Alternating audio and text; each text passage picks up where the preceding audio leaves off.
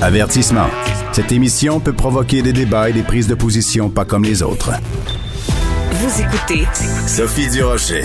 Est-ce que le Québec pratique une vraie laïcité ou une catho-laïcité ou une laïcité à géométrie variable? C'est la question qu'on peut se poser parce que euh, ce matin, le euh, Radio-Canada a euh, dévoilé des chiffres qu'ils ont obtenus grâce à la loi d'accès à l'information et qui démontrent que le gouvernement de la CAQ subventionne une cinquantaine d'écoles qui ont des pratiques religieuses explicites. Donc c'est quand même des dizaines et des dizaines de millions de dollars qui sont donnés à des écoles religieuse. On va parler de tout ça avec Daniel Baril, qui est président du mouvement laïque québécois. Il est aussi journaliste, anthropologue, écrivain. Monsieur Baril, bonjour. Bonjour, Madame Durocher.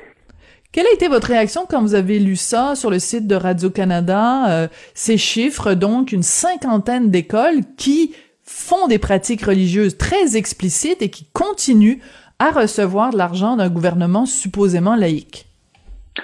Ben pour nous, c'est pas nécessairement une surprise parce qu'on a bon, on a toujours su que les écoles, parmi les écoles privées, plusieurs étaient des écoles concessionnelles. Euh, on parle d'écoles, d'écoles privées euh, subventionnées.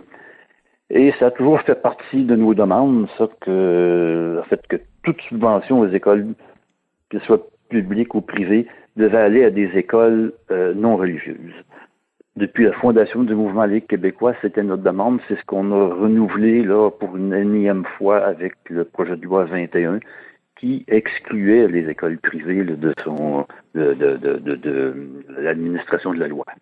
Hmm. Ah, oui, ça c'est important. C'est important de le mentionner, Monsieur Baril, pour les gens qui nous écoutent, parce que la loi 21 s'applique dans les écoles publiques, s'applique pas dans les écoles privées.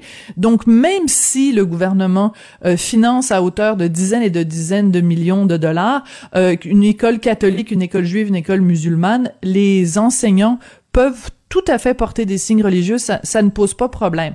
Donc, vous nous dites que vous n'êtes pas surpris des chiffres de Radio-Canada, mais quand même, euh, quand on dit donc 50 établissements, parmi ceux-là, il y en a 27 qui sont catholiques, 14 juifs, euh, 4 musulmans, 2 protestants évangéliques, 2 arméniens et un, un établissement grec orthodoxe. Est-ce que cette répartition-là des, des écoles religieuses, ça, ça vous surprend? Non, ça, ça, correspond probablement assez près au, à la composition là, religieuse euh, du Québec. C'est sûr qu'on aura dans, toujours une majorité d'écoles privées catholiques au Québec. Euh, par contre, quand on parle de 50, je pense que ce chiffre est sous-estimé. Pourquoi? Euh, on parle de 50, là, on parle de l'article qui est sur le site de Radio-Canada. Mm-hmm. En fait, euh, mais, bon, le, celle qui a écrit l'article, Laurence Néosi, a, consulté le ministère de l'Éducation, mais on n'a pas, on n'a pas plus de détails sur ses sources. Elle parle de 50 écoles religieuses financées sur, sur 165 écoles privées financées en 2022. Euh, nous, on avait fait, un de nos administrateurs au Mouvement Ligue québécois, Michel Lincourt, avait fait une recherche assez euh, poussée sur cette question-là euh, il y a une dizaine d'années déjà. Pour l'année 2011-2012, ces sources fournies par le ministère de l'Éducation du Québec euh, dénombraient 358 écoles privées et 48% d'entre elles, c'est-à-dire 174, étaient financées. Donc, hmm. euh, on est beaucoup, on est beaucoup au-dessus des chiffres que nous avance euh, l'article de Radio-Canada. On parle ici de 358 écoles privées à la fois primaires et secondaires. Et Bon, le ministère, à ce moment-là, n'avait pas voulu dire lesquelles, et je pense que le journaliste a eu le même problème, n'avait pas voulu dire lesquelles de ces écoles étaient religieuses, mais euh, notre administrateur a poussé sa recherche plus loin en allant du côté, euh, en, allant euh, consulter chacun des sites des écoles privées dont on avait la liste, et en consultant également les rapports de la commission consultative sur l'enseignement privé, et il arrivait ici avec 106 euh, écoles privées religieuses subventionnées. Et ça, on a ah, fait en 2012. Donc, euh, sur les 106 écoles privées religieuses financées dont on a pu trouver le financement, ben, il y en avait, euh, pour 80% d'entre elles, on a pu trouver le financement, ce qui faisait un total de 106 millions par année en 2012 pour donc 80 écoles. Et l'article de ce matin arrive avec quand même 161 millions pour 2021-22, euh, mais pour seulement 50 écoles. Donc, euh, je, pense que le 50 est nettement sous-estimé. Je comprends. Mais euh, au-delà des chiffres, parce que que ce soit 50, que ce soit plus, bon, mais il reste que c'est un principe. La laïcité, c'est un principe, donc c'est la neutralité de l'État. Comment explique-t-on, comment peut-on euh, concevoir qu'un gouvernement, un État qui se veut laïque, donne des autant de millions de dollars à des écoles qui font du prosélytisme religieux? Ben, c'est, à notre avis, tout à fait euh, contradictoire avec la loi sur la laïcité. Euh, bon, la journaliste a posé cette question-là au ministère de l'Éducation, et puis on nous dit qu'il n'y a, pas, pas de contradiction, mais il y, en a une manifeste. Euh, si l'État se veut laïque, il n'a pas à financer des organisations qui font du, comme vous dites, du prosélytisme religieux par le biais de l'école. C'est sûr que dans ces écoles euh, qu'on considère religieuses, il y a, il y a pourrait dire, là, une religiosité variable. certaines écoles vont avoir seulement un enseignement religieux du type de ce qu'on avait euh, avant le cours ECR. D'autres ont un projet éducatif clairement confessionnel. Ils font, en fait, où la religion imprègne l'ensemble de, de l'enseignement, l'ensemble des activités de l'école. Il y aura de la pastorale, il y aura des activités religieuses, des cérémonies religieuses à l'école, etc. Bon, c'est sûr que c'est variable. Dans les chiffres, en fait, on, inclut toutes les écoles qui ont une dimension religieuse, que ça aille seulement d'un enseignement jusqu'à un projet éducatif confessionnel complet. Oui peu importe le niveau de confessionnalité, c'est contradictoire avec l'idée d'une école laïque qui vise, elle, à respecter la liberté de conscience des élèves. Si c'est vrai pour les élèves des écoles publiques, qu'il faut respecter leur liberté de conscience et la liberté de religion de leur famille, c'est aussi vrai pour les écoles privées. D'ailleurs, dans, euh, on apprend que dans l'article, le, président de la Fédération des écoles privées, c'est peut-être pas les, les, les, titres exacts, la, la, la F. Montre que peu importe, oui.